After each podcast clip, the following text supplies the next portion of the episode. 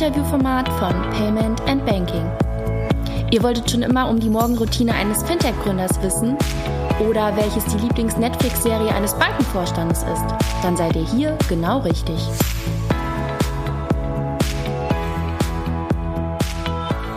Willkommen bei einer neuen Ausgabe von Ask Me Anything, dem Interviewformat von Payment and Banking. Das Besondere daran ist, dass äh, nicht ich mir die Fragen ausgedacht habe, sondern sie kommen aus unserer Community. Schön, dass du mitmachst. Ja, vielen Dank für die Einladung. Ähm, ich habe ja schon gesagt, du bist Jessica Holzbach, aber ähm, erzähl doch mal ein bisschen darüber, ähm, was du machst und wie du dahin gekommen bist an die Position, an der du jetzt stehst. Okay, ja. Ähm, aktuell, oder ich habe vor jetzt ungefähr zweieinhalb Jahren Penta mitgegründet, ähm, bin dort aktuell im Management-Team und Chief Customer Officer. Wir sind mittlerweile äh, 65 Mitarbeiter, das heißt, es ging sehr schnell bergauf und ich bin verantwortlich für alles, was mit den Kunden zu tun hat, also die komplette Kundenbeziehung und jegliche Kontaktpunkte dazu. Und ähm, das ist auch das Besondere an Penta, dass wir einen extrem großen Fokus auf unsere Kunden, und zwar kleine und mittelständige Unternehmen legen. Äh, vor Penta hatte ich schon mal einmal gegründet. Ähm, das ging aber leider nicht so gut wie jetzt, sondern ähm, wir hatten ein Acai-Frühstücks-Startup gegründet mit zwei Gründerinnen aus Kanada und äh, das damals in Lissabon und wollten in Deutschland inkorporieren und es hat damals allein schon damit sehr, sehr viele Probleme ausgelöst. Und nach circa sechs Monaten haben wir gesagt, das macht keinen Sinn mehr. Mhm. Danach kam dann Penta. Und sonst meine Ausbildung, ich habe auch Management studiert, sowohl an der EBS im, im Rheingau und auch in Portugal, in Brasilien, dann mein Master und zwischendurch noch zweieinhalb Jahre in einer Unternehmensberatung gearbeitet. Was ist Acai? Acai. Ähm, Acai ist eine Beere, so ein Superfood aus Brasilien. Und das isst man dort immer zum Frühstück, aber auch am Strand. Und man wird es wie so eine Eiscreme. Und man isst das aber zusammen mit Müsli und mit Früchten. Und es ist extrem gesund. Und wir dachten, mhm. das ist das Frühstück, was eigentlich gut nach Deutschland passen würde mit den ganzen Laktoseintoleranzen, die es heutzutage gibt. Mhm. Ähm, und hatten das damals als Frühstückslieferservice angeboten. Aber wie gesagt, war nicht, hat nicht ganz gepasst. Woran äh, lag es, dass sich das in Deutschland nicht durchgesetzt hat? Ähm, es lag tatsächlich hauptsächlich am Team. Ich glaube, das ist immer eine der größten Knackpunkte bei einem Startup oder wenn man ein Unternehmen startet, dass man nicht so oft an externen Faktoren scheitert, sondern oft an internen Faktoren. Das heißt, bei uns hat die Teamzusammensetzung einfach nicht gepasst. Wir waren zu ähnlich und haben zu lange gebraucht, um Entscheidungen zu treffen, weil wir alles quasi immer gemeinsam entscheiden wollten. Mhm. Und ähm, mit meinem Hintergrund aus der Beratung, ich weiß noch, ich habe am Anfang allein um unsere Website zu designen, glaube ich, 20 PowerPoint-Präsentationen gemacht, bevor ich überhaupt angefangen habe, eine Website aufzusetzen, weil ich es einfach noch so gewohnt war, einfach nur strategisch und konzeptionell zu arbeiten und nicht einfach zu machen. Und ähm, das haben wir dann bei Penta alles versucht besser zu machen. Aber wenn du sagst, äh, das ist so Superfood, bist du, ernährst du dich sehr gesund? Ist dir das wichtig? Damals auf jeden Fall sehr, sehr.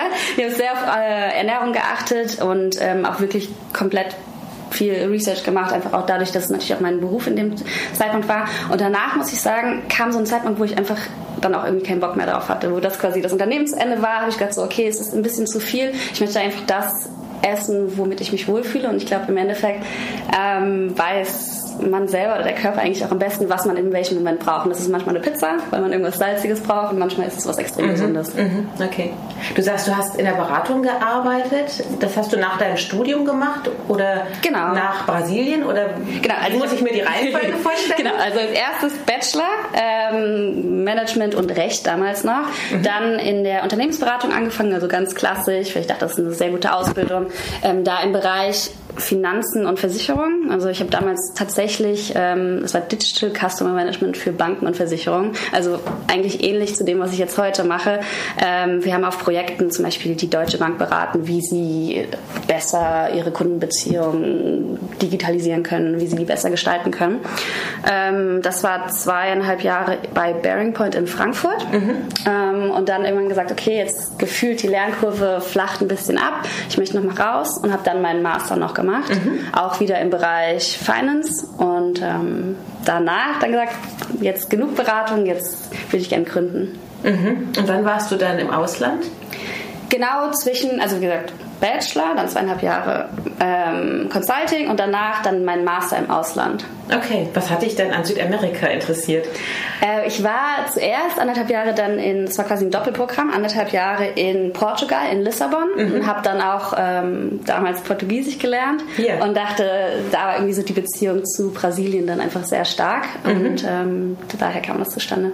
Das war wahrscheinlich sehr prägend, oder? Nochmal auch in Südamerika richtig zu leben und auch zu arbeiten dann, ne? Auf jeden Fall. Ähm, extrem anders äh, als hier, ähm, aber hat mir extrem gut gefallen. Ja. Gibt es irgendwas, was du mitgenommen hast aus dieser Zeit, was du äh, jetzt in deiner täglichen Tätigkeit ähm, integriert hast? Oder? Ähm, was ich sehr interessant fand, war, dass die Menschen dort extrem offen sind. Also in Deutschland, ich glaube, es ändert sich auch, aber hier ist man ja manchmal etwas irritiert, wenn irgendjemand Fremdes auf einen zukommt, den einen anspricht. Man denkt so, willst du mir was verkaufen oder mhm. ähm, muss ich irgendwie Geld für irgendwas geben? Also man ist ja immer so ein bisschen skeptisch. Und in Brasilien oder gerade die Brasilianer sind extrem offen. Das heißt, sie ähm, gehen wirklich ohne diese Skepsis an Menschen heran und äh, freuen sich einfach, Leute kennenzulernen. Und so mhm. diese Offenheit, das hat mich schon sehr fasziniert. Hilft das in deinem jetzigen Beruf? Ich denke schon, weil auch ähm, quasi die Geschichte, wie ich zu Penta gekommen bin, äh, war absolut zufällig und random. Ähm, mit diesem, das erste Startup ist quasi gerade gescheitert. Äh, ich wollte unbedingt zurück in diesen ganzen Finanzbereich, weil mich das doch mehr interessiert als so Food und Lifestyle. Mhm. Ähm, und hatte angefangen mit der Idee, internationalen Gründern zu helfen, in Deutschland zu starten mit einem Bankkonto, weil das damals bei uns so das Problem gewesen ist. Und hatte ein bisschen Research gemacht, habe mich mit verschiedenen Leuten getroffen, hatte mich dann tatsächlich mit ähm, Luca, also einem meiner Mitgründer jetzt, getroffen und ihm einfach nur quasi davon erzählt. Er hat mir erzählt, was sie planen und äh, das hatte irgendwie so gut gepasst, dass wir einfach gesagt haben, warum machen wir das nicht zusammen und gehen quasi den Weg gemeinsam. Und ich glaube, so diese Offenheit, einfach jemand komplett Fremden, den man irgendwie äh, eigentlich noch gar nicht kennt, aber dann zu entscheiden, dass man jetzt jetzt zusammen ein Unternehmen irgendwie gründet oder weiterführen will. Ich glaube, dafür war das schon sehr hilfreich. Mhm. Ich habe auch gelesen, du hast ja gesagt, dieses Ganze auch rund um dieses ähm, Acai, ich wusste gar nicht, dass man das so ausspricht, ähm, um diese Beere herum, dass ähm, du gesagt hast, also dieses ganze Influencer-Marketing, Instagram, das ist dir fremd, das bist nicht du.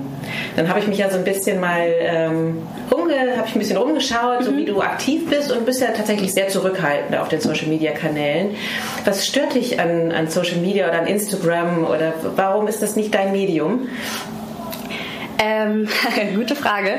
Ich, ich glaube, es ist immer ein sehr, sehr schmaler Grat ähm, zwischen diesem zum einen, dass man es beruflich macht, sich quasi so sel selbst zu promoten und ähm, für ein bestimmtes Thema oder für bestimmten Content zu stehen. Äh, das fällt mir leichter jetzt im Banken-Finance-Bereich, weil ich einfach das Thema unglaublich spannend, unglaublich interessant finde. Da finde ich es doch noch leichter quasi ähm, auf Social Media aktiv zu sein. In dem Food-Lifestyle-Bereich geht es ja hauptsächlich darum, dass man sich selbst promotet. Also man ist ja meistens selbst die Marke oder selbst das Produkt und gerade wenn es um gesunde Ernährung geht, geht es um wie sportlich. Äh, oft hat man Fotos nur von sich selber drin und das hat mich einfach, das war nicht so unbedingt meine Welt. Ja weil es dich so angestrengt hat, dir immer zu überlegen, in welcher ähm, positiven Stimmung du gerade bist? Oder? Ja, weil ich glaube, hm, also wir haben es oft so gemacht, dass wir äh, externe quasi Blogger dann zum Lunch eingeladen haben und ähm, quasi die dazu gebracht haben, quasi über unsere, unser Produkt zu posten. Und die Menschen, die ich während dieser Zeit getroffen habe, das waren sehr, sehr viele, sehr viele Lunch, sehr viele quasi Anfangsblogger, die wirklich noch nicht so viele Follower hatten, waren schon sehr angestrengt, diesen Lifestyle einfach zu haben. Das heißt, man hat oft selbst vergessen, sein Essen zu genießen und zu äh, mhm. einfach nur wirklich da zu sein, präsent zu sein im Moment. Und es ging immer nur darum, quasi davon ein Foto zu machen und wie sieht man darauf aus. Und ich hatte das Gefühl, dass man sein ganzes Leben sehr stagen muss, mhm. um dem gerecht zu werden. Ja. Und das wollte ich für mich selbst nicht. Funktioniert denn äh, Digitalwirtschaft ohne Social Media? Wie haltet ihr das bei Penta? Ähm, nein, also Social Media ist ein riesengroßer Teil. Äh, auch bei uns. Wir, ich meine, wir haben als Kunden oder Zielgruppe SMEs und Startups. Das heißt, es ist nicht ganz so extrem ähm, wie jetzt bei Privatpersonen. Das heißt zum Beispiel Facebook ist jetzt nicht unser größtes Medium, es ist dann eher sowas Richtung LinkedIn. Ähm, aber es ist natürlich ein riesengroßer Teil von unserer quasi Customer Acquisition Strategie, dass wir viel auf Social Media präsent sind und darüber auch quasi einfach den, äh, ja, wie sagt man, das Wort verbreiten, dass es Penta gibt. Mhm. Ja. Okay. Ähm, du hast mal gesagt, es sei einfacher, eine Bank zu gründen, als ein Konto zu eröffnen. Ja. Was meinst du damit? Wir hatten sowohl bei Penta, aber auch bei meinem vorigen Startup genau diese Schwierigkeiten. Also ich komme aus einem relativ kleinen Ort in Hessen, ähm, hatte dort meine Sparkassenberaterin, oh, jetzt habe ich natürlich auch gerade wieder die Bank verraten, die dahinter also. steht. Aber ähm, die kannte Aber das ist in den kleinen Orten. Ist in den kleinen Orten. So. so, genau. Und ähm, ich kannte sie seit Kind auf und sie kannte mhm. mich natürlich auch und äh, wir wollten dann quasi dieses Unternehmen gründen. Wir saßen, wie gesagt, zu dritt in Lissabon, wollten aber in Deutschland inkorporieren, weil wir hier einen kleinen Business Angel hatten, der unsere erste quasi Angel-Runde finanzieren wollte und mussten dann, wie gesagt, das Konto eröffnen, um überhaupt die äh, Firma anzumelden, weil man muss ja das Stammkapital einzahlen, dann zum Notar, das Ganze hin und her. Und ich hatte sie angerufen und sagte, wir brauchen ein Konto. Und sie so, ja, kommt gerne vorbei. Und ich ja, wir sind wirklich, jeder Penny, den wir momentan haben, geht ins Unternehmen. Wir können jetzt keine 300 Euro für Flüge irgendwie ausgeben. Nee, das würde aber nicht gehen. Wir sollen alle nach Niederhadamar kommen in die Filiale. Und als sie dann noch gehört hat, dass meine Mitgründerinnen aus Kanada kommen, war es noch schwieriger, weil kanadische Pässe und das kennt man da ja nicht so. Dann sollten wir doch vielleicht lieber nach Frankfurt in die Filiale gehen.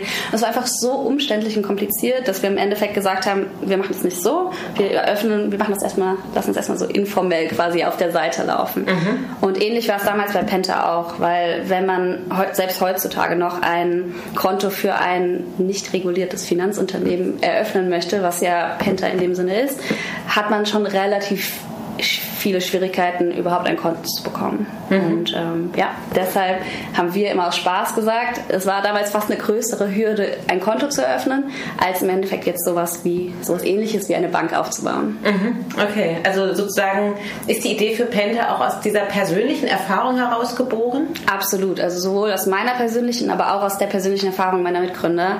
Alle hatten vorher kleinere Unternehmen selbst und hatten immer quasi diesen ganzen Struggle mit dem mit der Kontoeröffnung zum einen ein, mhm. aber auch dann allgemein die, das ganze Thema Financing, Banking und mhm. so weiter. Mhm. Wo kennt, woher kennt ihr euch? Äh, ganz, also teilweise aus der Uni. Ähm, ich kam, wie gesagt, komplett random dazu. Ähm, es ist echt unterschiedlich. Teilweise Verwandte. Ähm, ja, kommt alles irgendwie unterschiedlich zusammen jetzt über Verwandte kennengelernt? Oder also, dein Cousin arbeitet mit dir? So nach dem Motto. Also damals, Luca und Love ähm, waren Cousins oder sind Cousins. Mhm. Ähm, Lukas haben, ähm, haben sie in der ähm, Fintech, ähm, in dem Accelerator-Programm in London kennengelernt, weil er damals noch ein anderes Unternehmen gegründet hat. Ähm, als das aber dann irgendwann nicht mehr funktioniert hat, ist er als CPO zu uns gekommen. Ich habe sie, wie gesagt, komplett absolut zufällig kennengelernt, weil ich einfach nur quasi Interviews mit verschiedenen Leuten in der äh, Fintech-Branche geführt hatte, weil ich mein eigenes Unternehmen eigentlich gründen wollte. Mhm. Ähm, ja, Igor hatte damals zusammen mit Love in St. Gallen studiert und Sir und Luca haben zusammen in Paris studiert. Okay. Ja, also. Weil du vorhin sagtest, das Team ist so wichtig. An welcher Stelle hast du gemerkt, ähm, mit denen kann ich mir das gut vorstellen, da stimmt das Team? Mhm. Was ich immer noch unglaublich gut finde, ist, dass ich bei jeder einzelnen Person das Gefühl habe, dass sie ein Experte in ihrem Bereich ist. Das heißt, ähm, ich kann mich 100% darauf verlassen, dass wenn irgendeine Entscheidung im Produktumfeld getroffen wird, dass Lukas die richtige Entscheidung trifft. Und ähm, damit kann ich mich auf meinen eigenen Bereich konzentrieren. Und das war von Anfang an so. Wir waren, uns wurde immer gesagt, wir sind eigentlich zu viele Gründer. Ähm, mhm. Aber wir haben niemals angefangen, irgendwelche, zum Beispiel die Entscheidung über, wie ist der Name oder wie ist die Brand oder was ist unser Corporate Design. Wir haben nie angefangen, mit fünf Leuten zu sitzen, an einem Tisch zu sitzen, versuchen das zusammen zu entscheiden, sondern wir haben das relativ unabhängig ähm, gemacht und uns da halt sehr viel vertraut. Und ich glaube, deshalb waren wir sehr, sehr schnell und konnten einfach schnell ein Produkt entwickeln. Und ich glaube, das war, ähm, was mir sehr, sehr gut einfach an dem Team gefallen hat. Du sagtest anfänglich, äh, ihr drei Mitgründer bei diesem Acai-Beeren-Startup, ähm, ihr seid euch zu ähnlich gewesen. Welchen, welchen, welche Charaktereigenschaft oder was macht dich hier bei Penta aus? Wo bist du sozusagen komplementär zu deinen Mitgründern? Huh. Kannst du das sagen? ähm, gute Frage. Ähm, ich glaube, schwierig was macht mich aus bei Penta?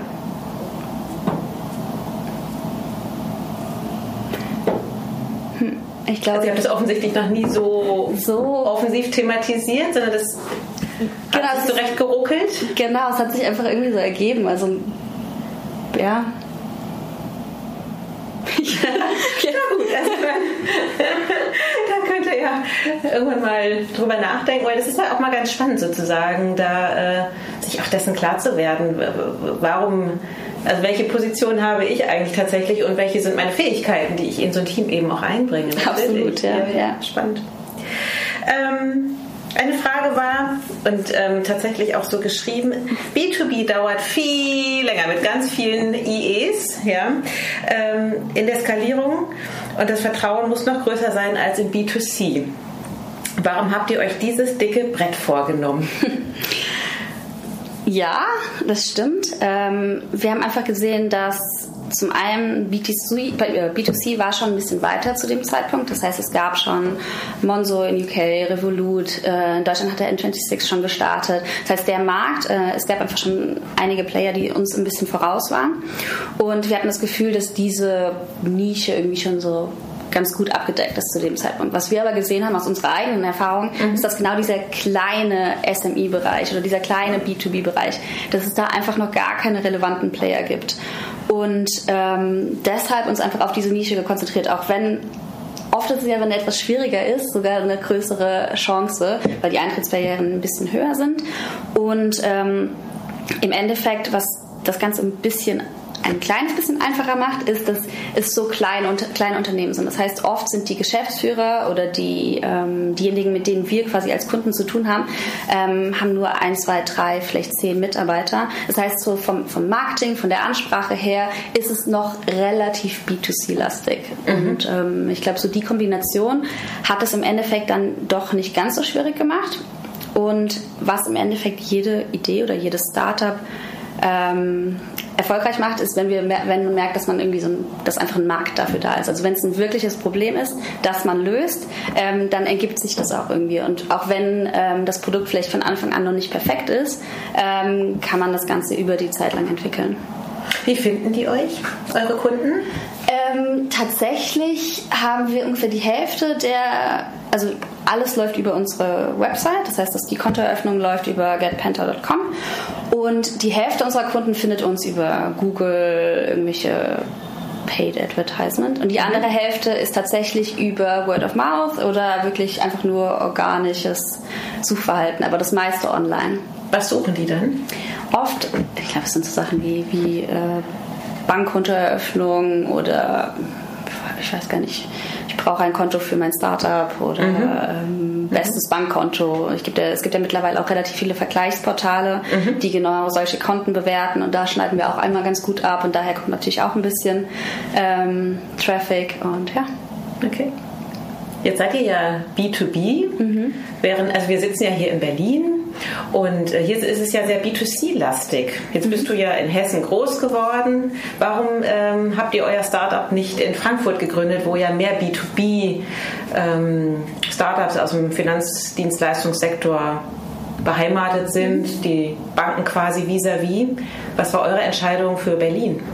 Äh, absolut. Und ich glaube, das ist auch so der, also der Split momentan zwischen den Fintechs. Also Frankfurt ist immer yeah. ein bisschen bankennah, B2B, und Berlin ist ein bisschen ähm, endkundenzentrierter. Und ich glaube, das ist das, wo ich uns auch mehr einordnen würde, mhm. ähm, weil wir nicht B2B in dem Sinne äh, sind, dass wir eine Supportleistung zu, einem zu einer bestimmten Bank oder zu einem Finanzunternehmen bieten, sondern wir sind im Endeffekt B2B, aber eigentlich eher B2C, weil unsere Endkunden sind kleine, kleine Unternehmen. Mhm. Und das Wichtigste bei der Standauswahl war uns im Endeffekt, äh, wo sitzen unsere Kunden.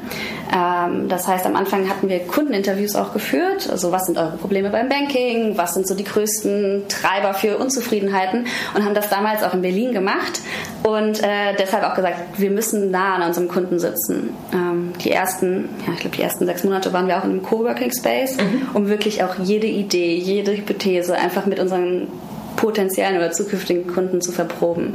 Und ich glaube, das ist eigentlich so das Wichtigste, mhm. dass man nah am Kunden sitzt. Fühlst du dich wohl in Berlin? Ja. So als Stadt? Ja, extrem. Also vor allem, wenn man eine Zeit lang im Ausland gelebt hat, mhm. habe ich das Gefühl, dass Berlin so die Stadt in Deutschland ist, die wirklich diesen internationalen Flair hat. Also extrem viele verschiedene ähm, Kulturen kommen zusammen, viele, auch bei Penta, ich glaube, ich war so die erste, das erste Jahr die einzige, die irgendwie aus Deutschland kam, gefühlt. Ähm, wir haben so viele äh, verschiedene Länder äh, in unserem Team und das macht irgendwie für mich so den, den Mix und das Besondere. Mhm. Aber Frankfurt wäre das für dich noch irgendwie denkbar, nochmal zurück in die Heimat oder Gott sei Dank weg? äh, ja, bedingt durch Familie und Freunde könnte ich es mir schon vorstellen, aber als Stadt gefällt mir Berlin um einiges besser. Deutlich besser, ja. Weil Frankfurt ist ja auch recht international im Grunde, aber ganz anderes Klima, ne?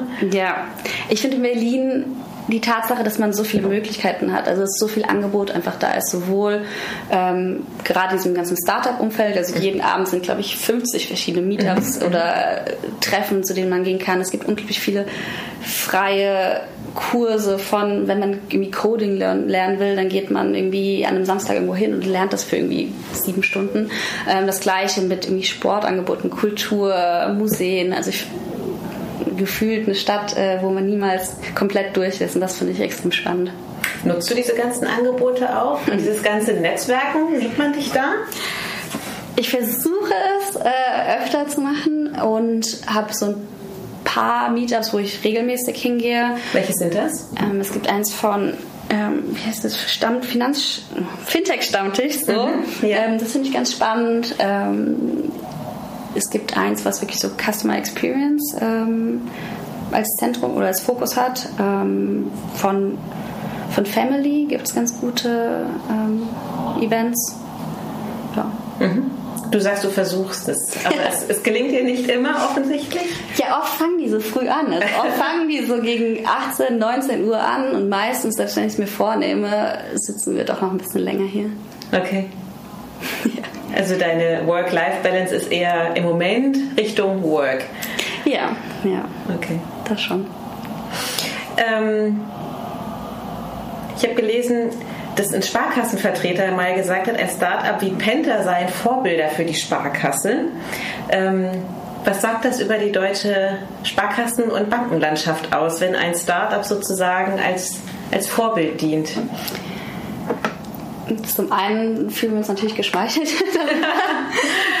Zum anderen ähm, finde ich es schon eine bemerkenswerte Aussage, weil ich glaube, dass jedes Unternehmen, wenn es eine gewisse Größe und ein gewisses Alter erreicht, äh, einen gewissen Grad an Bürokratie aufbaut. Das heißt, es wird, also umso größer man wird, man wird halt oft langsamer. Das ist einfach bedingt durch die Sache selbst. Und sich da weiterhin einfach den Markt anzuschauen, welche kleinen Unternehmen kommen neu oder poppen neu auf und welche Innovationen kommen durch irgendwelche Außenseiter oder externen. Ähm, das finde ich glaube ich, sollte man immer machen. Und ich glaube, das sollten wir mittlerweile auch schon machen. Also wir schauen uns nicht nur die existierenden Mitbewerber an, sondern wir versuchen natürlich auch zu schauen, so was sind die neuen Ideen, die irgendwo aufpoppen. Und ich glaube, das muss man einfach machen, um weiterhin innovativ zu bleiben. Mhm. Was können denn die Sparkassen von euch lernen? Ähm, in dem Artikel ging es auf jeden Fall um das ganze Thema äh, Kontoeröffnung, also mhm. das, was wir jetzt schon ein bisschen länger besprochen haben. Mhm. Äh, wir haben es tatsächlich geschafft, gerade in diesem B2B-Bereich einen quasi Prozess zusammen mit der Solaris Bank aufzubauen, der ich glaube, in Deutschland also wenige, den wenige genauso abbilden. Wir sind sehr, er ist komplett digital, das heißt, man kann das Konto von egal wo eröffnen und äh, dauert eigentlich nicht länger als zwei Tage. Momentan sind wir sogar so weit, dass es immer am gleichen Tag eigentlich eröffnet wird. Mhm. Und ich glaube, dass so diese Convenience für den, für den Kunden, dass einfach, wenn er das Konto braucht, von zu Hause, vom Sofa, vom Bus, was weiß ich, ähm, einfach das Konto schnell öffnen kann, das ist was, was viele ähm, traditionelle Banken einfach noch verbessern können. Mhm. Und der andere Teil, äh, der mir auch besonders wichtig ist, ist dieser extreme Kundenfokus. Ähm, wir haben wir haben zum Beispiel eine Slack-Community mit unseren, mit unseren Kunden, wo wir neue Ideen, neue Designs, neue Produkte, neue Features immer einfach wirklich ganz unkompliziert einfach äh, rein pushen und nach Feedback fragen. Mit den Kunden? Mit den Kunden, genau. Und wir haben zum Beispiel auch eine äh, öffentliche Produkt-Roadmap auf Trello, mhm. auf denen unsere Kunden quasi abstimmen können, mhm. was sind so die nächsten Features, die sie brauchen. Also brauchen sie als nächstes ähm, Finanzierungshilfen, Cashflow, Forecast, was auch immer. Aber wir entwickeln im Endeffekt das Produkt direkt mit unseren Kunden zusammen. Und ich glaube, so dieses wirklich dieser extrem, extreme Kundenfokus, das ist was, was großen Unternehmen manchmal abhanden kommt. Und deshalb baut man dann irgendwelche, jahrelang irgendwelche Produkte, die eigentlich gar nicht ein richtiges Problem oder einen richtigen Need bedienen. Aktuell habt ihr 8000 Kunden, stimmt das? Schon ein bisschen mehr. Schon ein bisschen mehr? Ja. Also ich hatte irgendwie gelesen, bis Ende des Jahres sollten es 20.000 Genau, werden. genau. Genau, also ich meine, dann stelle ich mir vor, ich bin mit allen da über Trello und Slack, ähm, sie werden nicht alle antworten, aber doch einige, ähm, da kommen ja wahrscheinlich sehr viele verschiedene Ideen. Wie schaffst du es dann da, den Fokus zu behalten und nicht zu zerfasern? Ach, das könnte man machen und das ist, ach, stimmt, ja, na klar, und der braucht doch noch dies und jenes. Ähm, wie, wie schaffst du es, deine Vision dann mhm. durchzubringen und der auch treu zu bleiben? Ja, ähm, das Interessante ist, dass es tatsächlich nicht so komplett verteilt ist. Also es gibt schon, im Endeffekt äh, sind es alles die harten Daten, die dann dafür sprechen, wie viele Leute wollen jetzt genau das Thema haben. Und ähm, dadurch äh, wird natürlich, machen wir nicht alles blind, aber relativ, also die, der Großteil der Kunden weiß eigentlich relativ genau, was sie wollen. Also zum Beispiel den ersten großen Request, den wir immer hatten, war die Integration mit Buchhaltungsunternehmen. Mhm. Und das kam so oft wieder auf. Jeder zweite Kunde hat gesagt, Buchhaltung, Buchhaltung, Buchhaltung. Und dann mhm. wird es halt relativ klar, dass das was ist, was irgendwie so die Basics ähm, von, einem, von einem Bankkonto irgendwie sein sollten und was unsere Kunden brauchen. Und deshalb hat das quasi im Endeffekt die, die Richtung dann ähm, vorgegeben. So. Mhm. Kommt da auch ähm, also wie muss ich mir diese Kommunikation vorstellen? Ist das eher so dieses Ich hätte gerne oder kommt da mehr Lob oder mehr, so wie bei Leserbriefen in Redaktion, eigentlich nur das, was einem nicht gefällt? Und wer moderiert das bei euch? Tatsächlich ähm, unsere Produktmanager. Äh, wir haben gerade unser Unternehmen komplett umstrukturiert, ähm, jetzt wo wir so groß sind, weil wir genau das Thema hatten. Wir wollen nicht diesen Startup-Drive verlieren. Das heißt, wir haben ähm, cross-funktionale Teams entlang der Customer Journey gebildet. Das mhm. heißt, ein Team kümmert sich nur um Kontoeröffnung, ein Team um so Accounts and Payments, also wirklich die Core-Bank-Funktionalitäten. Ein Team kümmert sich um ähm, Team, Teamcards. Das ist so ein Feature, wo man jedem seiner Mitarbeiter eine eigene Kreditkarte ausgeben äh, kann. Der kann verschiedene Limits setzen und ähm, dadurch kannst du quasi das ganze Thema Expense Management direkt übers Konto bedienen. Na, auf jeden Fall hat jedes dieser cross-funktionalen Teams die heißen bei uns Houses, hat einen House-Owner, also einen Hausbesitzer. Mhm. Das sind meistens Produktmanager. Und die Produktmanager sind auch die, die in den Slack-Communities aktiv sind. Das heißt, jeder ist für sein Thema quasi dort verantwortlich und ähm, macht den Dialog äh, ganz eigentlich relativ unkompliziert und relativ unmoderiert, muss ich sagen, ähm, weil wir das Ganze nicht so quasi bürokratisch aufbauen wollten, sondern einfach breit verteilt mhm. im Unternehmen lassen wollen. Das heißt, eine wichtige Bedingung, die wir auch an jeden neuen Mitarbeiter haben, ist, dass jeder mit den Kunden spricht. Also es gibt niemanden in dem ganzen Unternehmen, der nicht mit den Kunden sprechen sollte. Woher oder wie kamt ihr auf die Idee, so transparent zu werden? Ähm, Hast du das irgendwo anders schon mal gesehen? Ähm, das, ich glaube, vielleicht ist das auch einer der Werte, die, die ich mit in das Team bringe, weil ich bin absolut für das ganze Thema Transparenz. Ähm, ich glaube, dass Transparenz Vertrauen schafft, ähm, weil wenn man einfach ehrlich auch mit Problemen umgeht, ähm, haben viele unserer Kunden genau auch dafür Verständnis. Wir sind nun mal noch ein Startup, es ist noch nicht alles perfekt, aber dieser ehrliche und transparente Umgang äh, damit schafft einfach, wie gesagt, dieses Grundvertrauen. Und ich glaube, das ist was, was viele Banken auch falsch machen, also viele mhm. große Banken, dass man oft versucht, Skandale, Problemchen, was auch immer, so unter den Teppich zu kehren und versucht, dass das irgendwie nicht rauskommt. Und ähm, deshalb, also es, es, gab einige Vorreiter. Ich glaube, Monzo ist extrem stark auch mhm. mit dem ganzen Thema mhm. äh, Transparenz, Product Roadmap. Das ist mhm. auch eins meiner so großen Vorbilder, würde ich sagen. Ähm, mhm. Das fand ich immer super und ähm, bin deshalb auch so der große Vertreter bei uns im Unternehmen dafür, dass wir immer so transparent mit allen möglichen Themen umgehen. Ja, weil ich mich gerade gefragt habe, ob das auch so eine Mentalitätsgeschichte ist. Also UK kommuniziert anders. Ähm auch die Leute haben eine andere Mentalität und gerade wenn man in Deutschland aktiv ist, könnte man ja schnell denken, die sind eh nur am Meckern oder so. Ähm, wir kriegen tatsächlich sehr, sehr viel Lob, auch über quasi diese, diese Feedback-Gruppe. Es kommt viel wirklich so konstruktives äh, Feedback rein. Also ich bin immer erstaunt, wie viele man muss auch bedenken, das sind alles Unternehmer. Das heißt, die haben ihr eigenes Unternehmen, ja. haben eigentlich genug mhm. zu tun selbst mhm. und nehmen sich aber die Zeit, wirklich teilweise Passagen reinzuschreiben und unsere App zu bewerten und Feedback für die neue internationale Überweisungsmaske zu geben. Und es ist sehr viel ähm, ungefragt, aber im positiven Sinne, mhm. ungefragt konstruktives Feedback einfach dabei. Und ähm, ich glaube, der Treiber dafür ist, dass die Unternehmer oder die, die Kunden verstehen, dass es etwas bewirkt. Das heißt, auch ist so ein bisschen so kleiner, äh, großer Fisch, kleiner Teich, kleiner Fisch, großer Fisch, genau äh, das Thema. also, äh, bei uns haben die Kunden halt das Gefühl, weil wir einfach noch ein relativ kleines Unternehmen ja. sind, dass ihre Stimme etwas bewirkt und dass sie damit quasi das Produkt der Zukunft mitgestalten und beeinflussen können.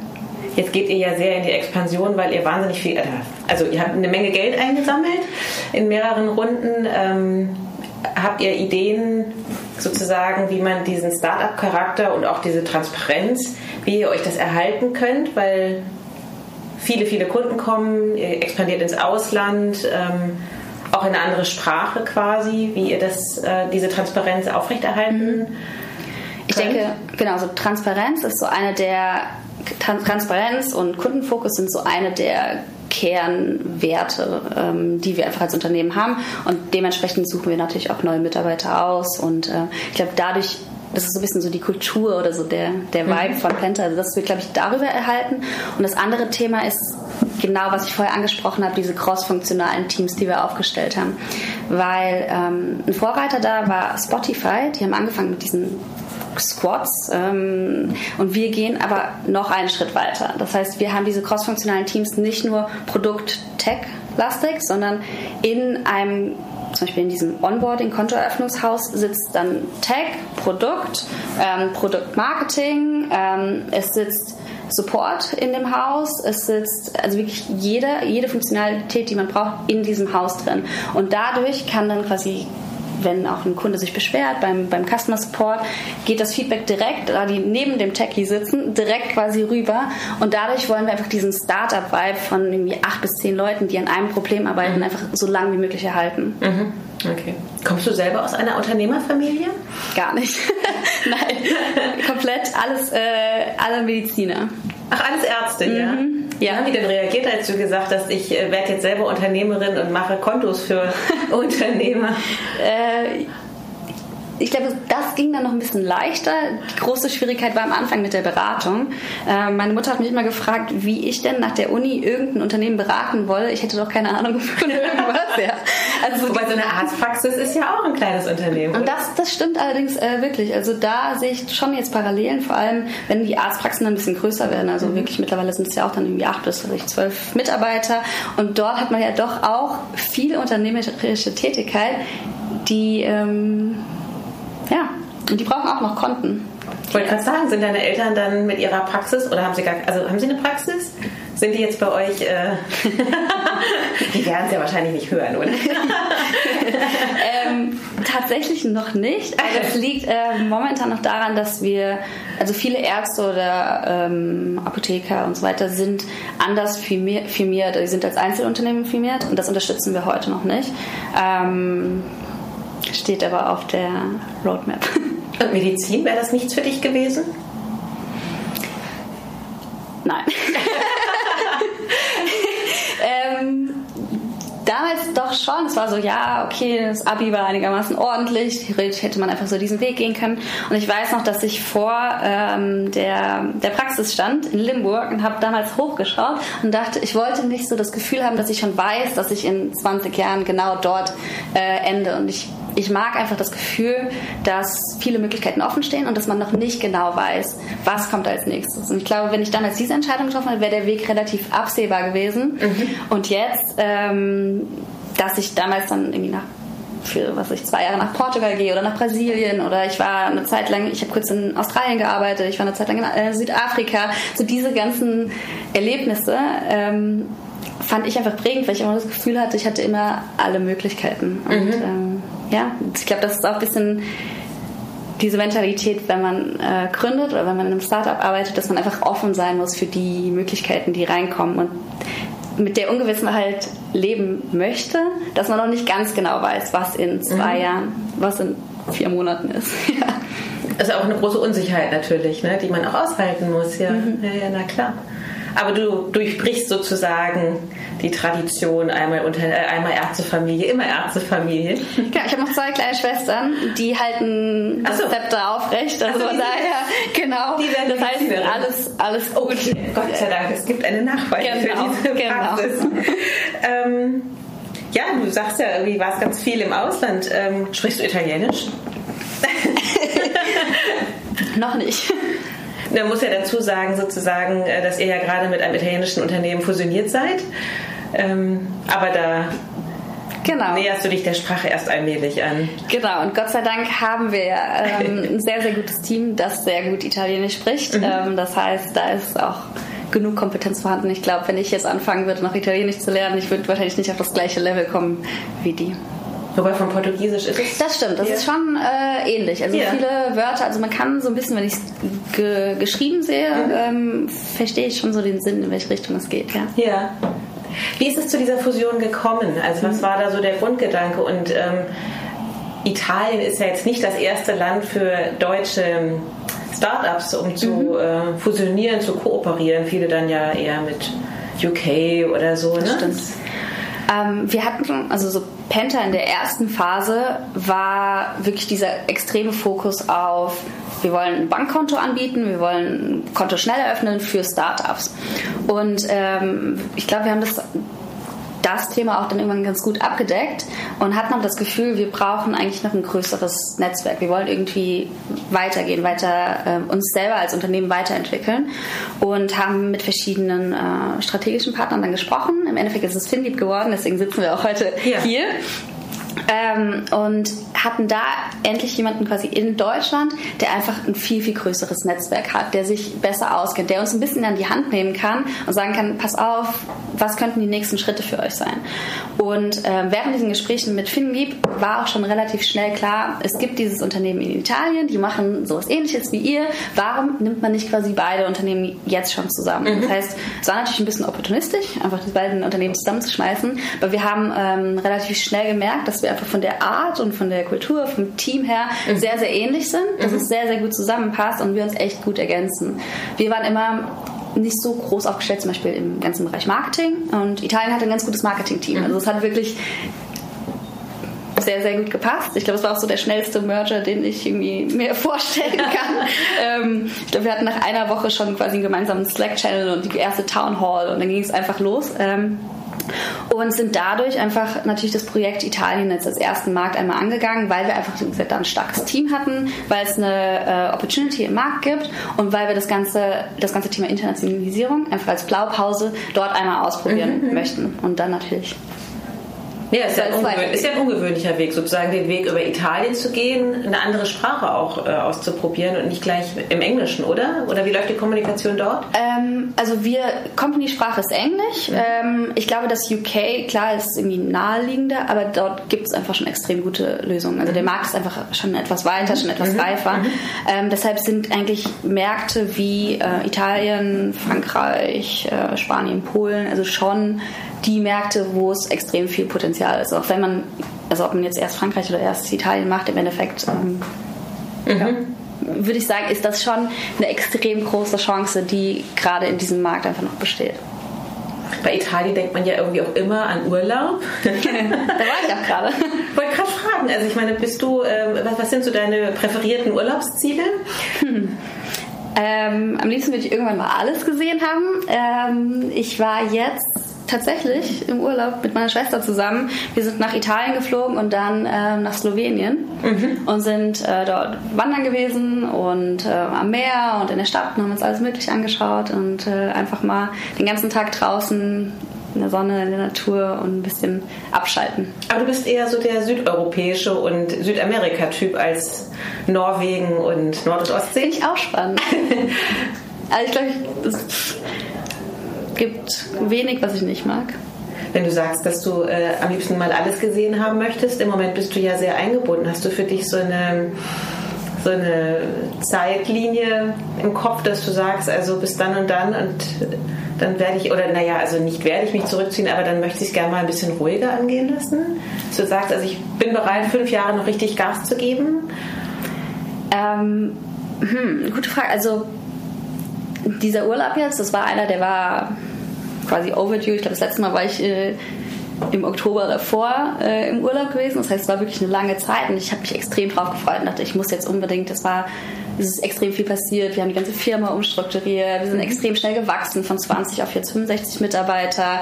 Ähm, wir fokussieren uns mehr auf die Internationalisierung. Also es passiert sehr, sehr viel. Es ist natürlich äh, viel, viel Arbeit. Und ich habe mich so auf diesen Urlaub gefreut und dachte einfach mal abschalten und nur den ganzen Tag wandern und lesen und sonnen. Aber was man doch relativ schnell merkt, so nach einer Woche oder so. Wie lange wart ihr weg? Zwei Wochen tatsächlich. Mhm. Ähm, dass es einem fehlt. Also ich, mir ist es extrem schwer gefallen, nicht nachzufragen, und wie ist das und was ist mit dem Projekt und wo stehen wir da.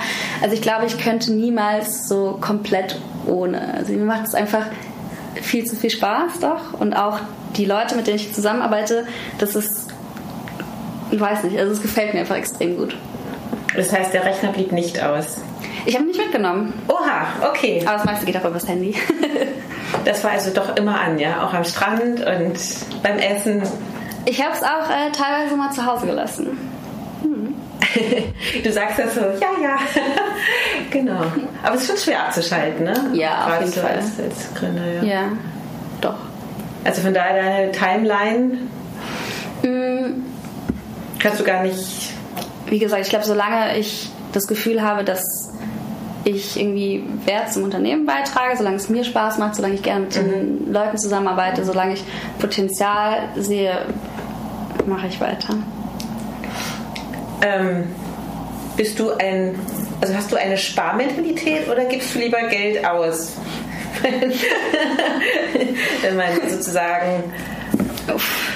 Also, ich glaube, es passt sich den Bedingungen an. Mhm. Ähm, so am Anfang von, von Penta, am Ende von dem anderen Startup, da hatte ich tatsächlich gar kein Geld. Also am Anfang hatten wir auch keine Gehälter.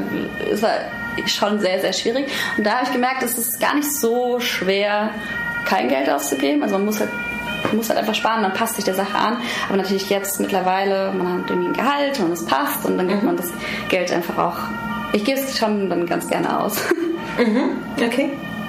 Also eher der Genießertyp als ja, doch der schon. Sparer. Ich gebe, ich gebe zu, ja. Ist ja auch, also ich kann das total gut nachvollziehen. Ähm, gibt es eine Erfahrung in deinem Leben, die dich nachhaltig geprägt hat? Viele, glaube ich. Ähm, hm.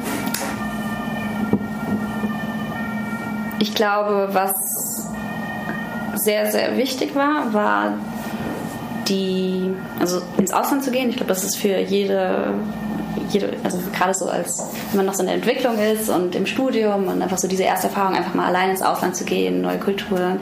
Ähm, ich glaube, das ist extrem prägend, weil man ähm, doch sehr, sehr offen wird für, für Neues. Wie alt warst du da? Also während dem Bachelor 20. Mhm. Ähm, Du hast also kein Austauschjahr in den USA oder so mit 16 oder so verbracht? Ich war mal vier Wochen in den mhm. USA bei einer Gastfamilie, okay. mhm. Ähm, aber kein, kein Jahr, nee. Und dann die, dieses Scheitern von dem ersten Startup, ähm, auch wenn es so kurz war, auch wenn es irgendwie so nur, nur sechs Monate waren, das ist schon eine prägende Erfahrung, weil man vorher oder gerade wenn man durch so ein, eine gute Uni, dann die Beratung, dann noch eine ganz gute Uni. Hat, es war das Gefühl, als ob es immer nur in eine Richtung geht und zwar irgendwie so steil nach oben. Steil nach oben. Mhm. Und wenn dann irgendwann, was, irgendwann mal etwas nicht funktioniert und man wirklich so auf die Nase fällt, ähm, das ist schon sehr, sehr prägend, ja. Mhm. Was hast du daraus mitgenommen? Ähm, dass also, unter, also unterschiedliche quasi so Learnings für das nächste Startup zum mhm. einen. Ähm, zum anderen beschäftigt wenn man dann wirklich mal so alleine ist und auch irgendwie so einen Monat quasi nichts zu tun hat, beschäftigt man sich auch einmal extrem viel mit, was möchte man für sein Leben, in welche Richtung geht es mhm. wie, was motiviert einen. Ähm, man hat sehr, sehr viel Zeit, darüber nachzudenken. Mhm. Und ich glaube, das ist ganz gut, um sich einfach nochmal neu zu norden. Weil ich glaube, oft, wenn man einfach nur weiter rennt und auch in, in einer bestimmten Karriere, in einem bestimmten Karriere Weg drin ist, dass man nicht so diesen Stopppunkt nimmt und sagt so, okay, ich reflektiere mal, ich nehme mir jetzt einfach mal die Zeit zu überlegen, bin ich noch auf dem richtigen Weg, sind meine Ziele noch die gleichen, die ich vor zwei Jahren mhm. hatte. Und ich glaube, dafür ähm, sich diese bewusste Pause oder diesen bewussten Break zu nehmen, war das sehr wichtig. Du gehst ja ganz offensiv mit um, dass du da gescheitert bist. Das ist ja in Deutschland oftmals noch so, man redet nicht so übers Scheitern. Ähm, in Amerika ist das völlig selbstverständlich. Bis man da irgendwie richtig erfolgreich ist, sollte man vier, fünf Mal gescheitert sein. ähm, wie, wie, hast du das Gefühl, oder wie, wie, ist dein persönlicher Eindruck, wenn du das so offensiv sagst? Ähm, ist das nach wie vor, oh Gott, die ist gescheitert? So, ne? Oder hast du das Gefühl, da ändert sich auch ein bisschen was in der Wahrnehmung in der Startup-Szene? Ich glaube, dass sich was ändert, ja. Ähm, ich glaube, es ist nicht mehr so schlimm, aber ich glaube, in Deutschland ähm, ist es ein bisschen lustig. Man sagt so, ja, mittlerweile sind wir ganz offen fürs Scheitern auch. Mhm. Und wir sind da auch toleranter. Aber ich glaube, ehrlich gesagt, wenn man zweimal scheitert, dann mhm. hört das wahrscheinlich auch wieder auf. Also, so, also einmal scheitern ist in Ordnung? So nach dem Motto, einmal scheitern ist okay, aber dann mach's bitte nicht nochmal. Also, das ist so mhm. gefühlt ähm, ein Thema. Aber ich glaube, das ist extrem, also Scheitern, wenn man was daraus lernt und was mitnimmt, ist extrem wichtig. Mhm. Weil das sind so die größten wenn man es am eigenen Leib äh, erfährt, was man irgendwie falsch gemacht hat und was man besser machen kann, das sind so die besten Werte, die man dann auch einfach ins nächste Startup mitbringen kann. Also das, wenn ich diese erste Erfahrung nicht gemacht hätte, wäre ich niemals so an Penta rangegangen, auch mit mhm. dieser dezentralen Struktur. Ich glaube, ich wäre viel zu ähm, kontrollwütig gewesen und mhm. so ähm, dieses Vertrauen, Transparenz, ähm, dezentral ein Team aufzubauen, äh, mutig zu sein, keine Angst zu haben, was falsch zu machen. Das sind, glaube ich, schon so Werte, die das Unternehmen auch dahin irgendwo bringen, wo es heute ist. Ist das für euch ein Einstellungskriterium? Weil wir hatten es ja im Vorgespräch darüber, das nächste Mal muss es jemand sein, der ein Fahrrad reparieren kann. ja, das, das war ja eher im Scherz gemeint, aber ähm, ist, ist Scheitern auch ein Thema bei euch so im Gründerteam für Mitarbeiter? Ähm, es ist keine Grundvoraussetzung jetzt in dem Sinne. Ähm, es ist mehr, was ich extrem cool finde oder extrem gerne mag, ist, wenn jemand sich bewirbt und schon vorher sagt, was er quasi eigentlich sieht im Unternehmen, was wir falsch machen und was er da helfen könnte, besser zu machen. Also jemand, der nicht einfach nur Bewerbungsunterlagen schreibt, sondern sagt so, hey, ich bin ähm, ein Website-Designer und ich habe gesehen, auf eurer Website sind die ganzen Sachen eigentlich nicht richtig aligned. Ihr müsst das viel weiter nach links machen. Wenn ihr die und die Farben nehmt, könnte das und das besser funktionieren. Und jemand, der quasi so diesen proaktiven Drive hat, sich einfach schon direkt in das Unternehmen, also in das Unternehmen reinzudenken und irgendwie mitzuarbeiten, das finde ich, also ich persönlich immer schon super. Tatsächlich. Mhm. Weil viele würden ja auch sagen, was fällt dem ein? Ich bin doch hier der Chef. nee, also das finde ich wirklich immer herausragend, wenn jemand so an, an ein Thema rangeht und einfach so ein bisschen den Mut dazu mitbringt und mhm. wirklich einfach mhm. sehr, sehr eigenständig und proaktiv ist und ähm, Ideen laut irgendwie äußern kann. Du hattest es ja auch auf Instagram gesehen. Nein, nicht auf Instagram, auf ähm, Twitter. Mhm. Hattest du ja auch diese Frage gelesen von, von dem einen Follower. Ähm, der fragte, als Banker und bekennender Nicht-Techie mit Idee, wie kommt man in der, und jetzt hat er Seed als Sitz geschrieben, Phase, ich bin mir nicht sicher, ob er sich verschrieben hat oder ob du weißt, was er meint, und Co-Founder mit Programmierskills. Wie war das bei euch zum Thema Hiren? Also ich dachte auch, es heißt Seed mit EED. Ich weiß nicht, ob es jetzt irgendwas ist, was, was ich auch nicht kenne. Ähm du kennst das auch nicht? Nee, ich kenne es auch nicht. Ich habe mich gefragt, ob er sozusagen auf seinem Sofa sitzt und das als ah. C-Phase Vielleicht, äh, vielleicht sagt er es uns ja nochmal ja. als Antwort. Wenn du zuhörst, bitte verrate es uns auf Twitter. Genau, ähm, genau also ich glaube, das ist momentan eine extrem große Herausforderung, gerade in so Städten wie Berlin oder quasi in den Startup-Hochburgen, weil jeder nach Tech-Ressourcen oder mhm. nach Techies äh, sucht. Und ähm, natürlich wie in jedem Marktangebot Nachfrage, wenn viele äh, gute Techies Tech Entwickler brauchen, ähm, wird, das, wird das Angebot einfach knapp. Und äh, wir hatten das Glück, dass einer unserer Mitgründer war ähm, erfahrener, er hatte vorher 20 Jahre ein eigenes Unter äh, äh, eigene Unternehmensberatung für Tech in Chile geleitet und ähm, hat deshalb bei uns quasi am Anfang komplett alles selbst gemacht und über sein Netzwerk dann einfach weitere Mitarbeiter hinzugeholt. Das heißt, der erste Mitarbeiter, den er dazu geholt hat, ist jetzt heute unser Lead Engineer und ähm, der hat wieder ein eigenes Netzwerk aus seiner alten Firma, wieder drei Leute mitgebracht, als er gesehen hat, dass das Unternehmen läuft, dass wir nicht nur irgendwelche Flausen im Kopf haben, sondern dass wir es ernst meinen und dass wir wirklich was Großes hier aufbauen wollen. Und ich glaube, so umso weiter man natürlich kommt, ähm, umso einfacher wird es ist, aber wichtig ist, dass man am Anfang eine Kernperson findet.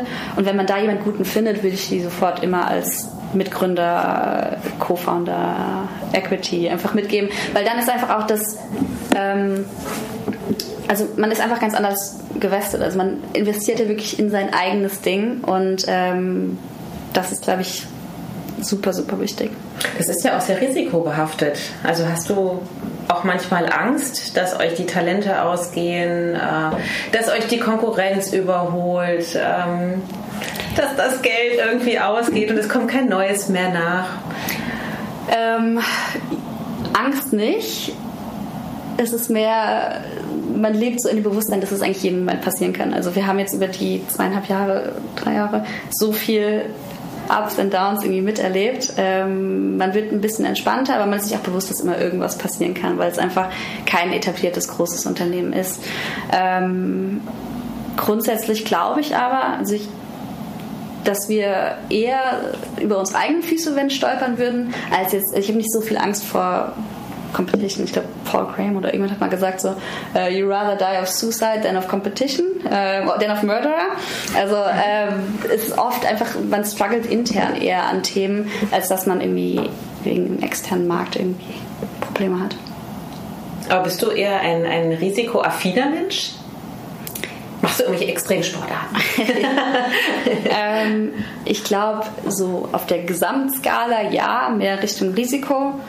Ähm, Extremsportarten? Nein, ich meine nur. ich probiere gerne neue Sachen aus. Also ich mag so Stillstand, Monotonie nicht so. Deswegen, und ich glaube, wenn man das gerne macht, dann muss man auch ein gewisses Risiko wahrscheinlich eingehen. Aha. Ja, das ist wahrscheinlich äh, Grundvoraussetzung, ne? um überhaupt sich in dieses Haifischbecken zu begeben. Und ich meine, es gibt ja auch Wettbewerber. Wie erklärst du denn Investoren oder potenziellen Investoren den Unterschied hm. Ähm, momentan würde ich sagen, gerade so auf dem deutschen Markt gibt es gar nicht so viele Alternativen zu Penta. Ähm, es gibt einige Player, die sich wirklich auf diesen reinen B2C-Markt konzentrieren, also sowas wie N26. Mhm. Ähm, es gibt ein paar, die sich mehr auf so Freiberufler konzentrieren, mhm. das sind Contest und dann mhm. im SMI-Bereich gar nicht so unglaublich viel. Klar, die traditionellen Banken gibt es, aber die gab es schon immer. Mhm. Ähm, und dann so ein paar Player wie Holvi.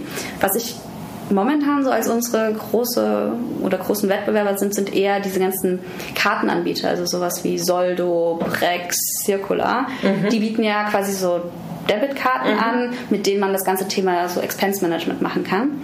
Und ähm, das ist auch eins unserer quasi Features. Aber ähm, der Vorteil, den wir halt haben, wir sind das Konto plus diese mhm. Karten. Mhm. Bei denen muss man quasi die Karten immer erst aufladen und dann gibt man die an die Mitarbeiter und dann muss man wieder das Konto aufladen und mhm. und bei uns ist glaube ich der große Vorteil, dass wir das Bankkonto im Zentrum haben und dann drumherum verschiedene dieses Teammanagement, aber auch einen Marktplatz, so viele verschiedene Themen aufbauen können, dass wir halt mehr als nur ein reines Konto sind, sondern im Endeffekt in der Zukunft die Banking Solution für Kleinunternehmer. Mhm. Also wäre das ein Ziel sozusagen, die alle in das Team zu integrieren, die genannten? Oder wie ist da eure Strategie? Äh, grundsätzlich sagen wir, alles, was wir nicht selber schnell bauen können, integrieren wir. Mhm. Ähm, und wenn es gute Lösungen auf dem Markt gibt, dann ja, warum nicht? Einfach über, über alle Schnittstellen, die es heutzutage gibt, lieber schnell integrieren und gut integrieren, anstatt das Rad immer neu zu erfinden.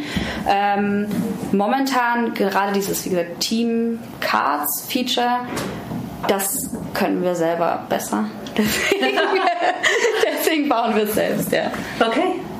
Nun hat sich ja auch Finlieb gerade neu erfunden ein mhm. bisschen. Wie sehr betrifft euch das? Mm, ich glaube, wir waren ein bisschen so ein Vorbote davon, weil als wir aufgekauft wurden, war ja auch ein bisschen der, der Tenor, ähm, warum kauft Finlieb jetzt Unternehmen? Eigentlich bauen sie die ja selbst auf. Äh, gleichzeitig wurde auch äh, Figo gekauft. Mhm. Ähm, und ich glaube, das war schon so der erste Vorbot von dieser neuen, neuen Strategie. Und abgesehen davon funktioniert es bei uns aber relativ ähm, einfach. Wir sind, haben Finlip als strategischen Partner. Äh, wir genießen das Netzwerk. Wir haben paar Unternehmen, mit denen wir quasi enger sprechen für genau solche Partnerschaften, bestimmte Integrationen, die wir vielleicht in der Zukunft planen. Ähm, das heißt, wir profitieren eigentlich nur davon. Mhm. Also quasi für euch ändert sich jetzt nach dem Announcement. Nach dem Announcement eigentlich nicht so viel, nee. Okay. Aber davor. davor quasi mit davor einiges. hat sich mit Menge verändert. Da hat sich einiges verändert, ja. ja. Im Positiven. Wir müssen noch das Thema Frauen in der Finanzbranche anschauen. Ich habe schon drauf gewartet. Es tut mir leid und ich finde es auch schrecklich, dass wir darüber reden müssen, aber es ist nun mal leider so, ähm, dass sich äh, ja nach wie vor, also ich meine in der Start-up-Szene sowieso, aber im Food-Bereich mhm. trifft man ja doch mehr Frauen als im Finanzdienstleistungssektor. Ähm, Hast du das Gefühl, es verändert sich ein bisschen oder als du angefangen hast, seitdem triffst du auch nicht mehr Frauen? Ich glaube schon, dass es mehr wird. Ich glaube, umso mehr Frauen man in genau diesen Geschäftsführerpositionen, Gründer ähm, als Gründerin hat, umso mehr in frauengeführte Unternehmen investiert wird, ähm, hat man bestimmt einfach Vorbilder und ich glaube, dass dadurch einfach auch mehr, gerade vielleicht studiert und überlegt, was soll so aus mir werden, dass man da vielleicht einfach so ein paar ja, Role Models irgendwie hat. Also das glaube ich ist positiv und das ist glaube ich eine Entwicklung, die in die richtige Richtung geht. Ähm, es gibt mittlerweile extrem viele Netzwerke und Gruppen, die genau solche Sachen fördern, also so Fintech, Ladies, ich weiß gar nicht, wie sie alle heißen. Ähm, es gibt in Berlin auch ein sehr, sehr gutes Gründerinnen-Netzwerk mhm. ähm, und das glaube ich, so zum einen dieses Vernetzen, zum anderen diese Signale zu setzen, äh, hilft auf jeden Fall in die richtige Richtung zu gehen. Und bei uns, ehrlich gesagt, bei Penta, ähm, ich meine, es wäre natürlich noch cooler, wenn wir noch mehr Frauen jetzt in diesem, gerade in dem Management-Team hätten. Mhm. Aber so in der, auch in der zweiten Stufe, in diesem, wir hatten ja über diese Hausbesitzer oder mhm. diese crossfinalen Teamleiter gesprochen, haben wir drei, drei Frauen von sechs Häusern. Also drei von, mhm. von 50 Prozent. Das finde ich schon eigentlich gut. Engagierst du dich in diesen Frauennetzwerken oder bist du an deiner alten Uni auch als Alumni quasi präsent, um Frauen in die Gründung zu bringen? Tatsächlich äh, unterstütze ich das auf jeden Fall. Ja, also ja, wir haben auch schon mal ein Event zusammen gemacht mit, mit Fintech Ladies. Wir waren, ich war bei dem äh, was war das denn? Fintech. Ich, vergesse immer die ganzen Namen. Aber ja, ich unterstütze es, ich finde es gut und ähm, helfe da auf jeden Fall gerne weiter. Aber mit welchen Argumenten, ähm, nein, mit welchen Gegenargumenten kommst du, wenn Frauen sagen, aber hm und hm und ich traue mich nicht und da, da, da und es ist ja sowieso so eine Männerwelt. Was sagst du denen? Hm. Gute Frage. Also ich sehe es halt immer weil so ganz unberechtigt sind ja die Bedenken nicht. So, es, es gibt ja, ja, gewisse Voraussetzungen, die lassen sich dann auch nicht wegreden. So. ja, ich glaube einfach, dass es extrem positiv einmal fürs Team auch ist. Also Deswegen, ich hatte vorher überlegt, als du mich gefragt hast, was bringe ich mit ins Team? Ich wollte nicht sagen, ich bin eine Frau und ich bringe den weiblichen Teil mit ins Team, ja. weil ich glaube ich auch nicht so extrem, äh, nicht so diese klassischen Eigenschaften, dass ich extrem ich finde dich nicht verständnisvoll, aber das ist nicht so dieses absolute Extrem. Aber ich glaube schon, dass einfach diese unterschiedlichen Perspektiven in Teams einfach helfen. Ähm, dass die Teams aus Frauen und aus Männern bestehen. Ich glaube, das ist auch ein Fakt, dass äh, die dann besser performen. Und ich glaube, dass man davor einfach nicht so diese, diese Angst haben sollte, weil die Art und Weise, wie wir zumindest damit umgehen, ist immer, ähm, dass wir damit einfach als Menschen umgehen. Also ich sehe zum Beispiel jetzt nicht diesen extremen Unterschied, wenn ich mit, meinen, mit meinem Team zusammensitze oder mit meinen Gründern oder mit egal wen ich interview oder mit Mitarbeitern, dass ich sage, oh, das ist jetzt ein Mann oder oh, das ist eine Frau, sondern ich sehe eigentlich immer den Menschen und die Fähigkeiten und das Potenzial und die Motivation und was irgendwie so als Charakter und Persönlichkeit dahinter steht und mache einfach nicht diesen harten Cut mit, das ist jetzt ein Mann, das ist jetzt eine Frau. Mhm. Das funktioniert ja wahrscheinlich im Startup-Bereich ganz gut, aber in der Kommunikation mit klassischen Banken. Hast du das, also wie, wie nimmst du da die Wahrnehmung wahr, wenn du da als junge Frau kommst und du hast dann da so einen etablierten Bankmenschen? Ich glaube, dass die es ist oft so, dass man einfach ein bisschen mehr am Anfang überzeugen muss, aber wenn man einfach mit Fachwissen oder Kompetenz überzeugt, dann löst sich das relativ schnell auf. Man hat vielleicht sogar auch ein bisschen diesen Überraschungsmoment auf seiner Seite. Und ich glaube, dass diese, was heißt, die, diesen, ich will es nicht Diskriminierung nennen, aber so dieses anfängliche, ähm, hm, wie, wie, nennt man das? Naja, dass das nicht nur in Richtung Frauen passieren kann, sondern auch zum Beispiel in Richtung jemanden, der extrem jung aussieht. Gerade so im Gründerbereich hat man ja manchmal Gründer, die sind irgendwie erst 18, 19, 20. Mhm. Und gerade in Deutschland, wenn dann dieser 18-Jährige zu einer deutschen Bank geht, mhm. wird der am Anfang auch nicht richtig ernst genommen. Oder, aber sobald er anfängt zu überzeugen und sein Produkt und sein Unternehmen repräsentiert und da einfach mit, ähm, mit, mit Passion und Motivation von spricht, ich glaube, dann überzeugt man fast noch mehr. Und ich glaube, dass es nicht immer nur so eine Sache ist, dass Frauen sich da irgendwie so hinter, also nicht verstecken, aber ich glaube, dass es einfach in viele, viele Richtungen passieren kann und dass man das auch positiv nutzen kann. Mhm, diesen Überraschungsmoment. Diesen Überraschungsmoment, ja. Okay. Aber jetzt bist du ja noch recht jung und hast irgendwie schöne blonde Haare, braun gebrannt. Was war denn irgendwie das, also kannst du dich noch an den dümmsten Spruch erinnern? Und kam der vielleicht von einem Mann oder sogar von einer Frau? Tatsächlich. Wir werden schon aus dem Raum rausgeschmissen. ähm, so nett mit dir zu reden. ähm, tatsächlich ist mir da jetzt nichts irgendwie extrem Schlimmes passiert. Nee, nichts Doofes. Wir sind gerade noch im Interview. Ich dürfen eine Sekunde noch.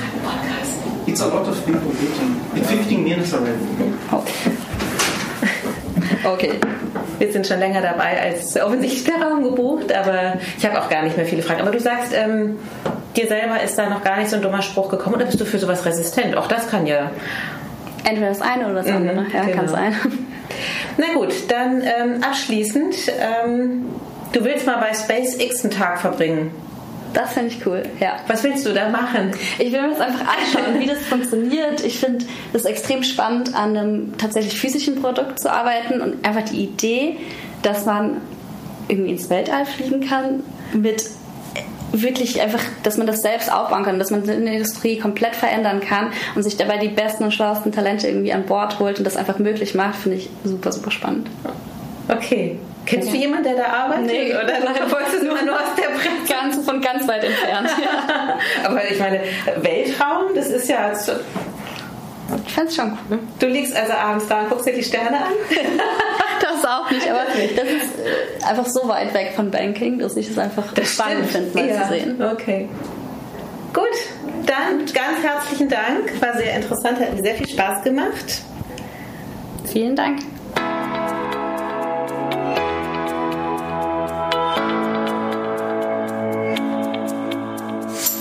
Euch hat das Format gefallen?